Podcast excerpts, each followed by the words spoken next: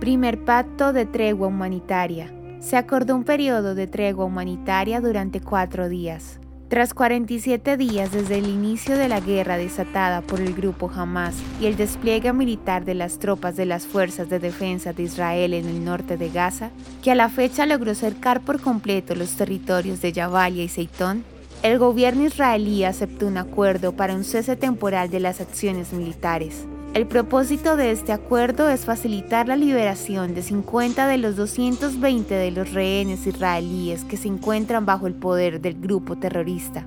Con esto, comienza una nueva etapa en la guerra. Pronto, al menos 30 niños y 20 mujeres podrán regresar a casa y reunirse con sus familias.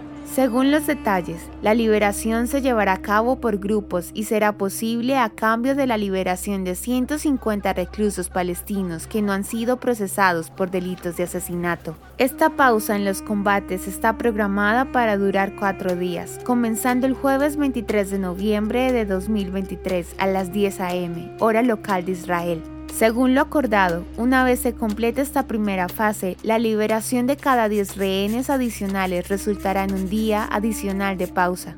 Este avance fue posible gracias a la intermediación de Estados Unidos, Egipto y Qatar. El acuerdo también incluye dos detalles adicionales, el acompañamiento de la Cruz Roja, que visitará a los secuestrados para ofrecerles ayuda médica, y la entrada a Gaza de 300 camiones con ayuda humanitaria, médica y combustible. El gobierno de Israel manifestó que las fuerzas de defensa de Israel y los servicios de seguridad continuarán con el objetivo de traer de vuelta a todos los secuestrados y garantizar que no exista en el futuro ninguna amenaza para el Estado de Israel desde Gaza.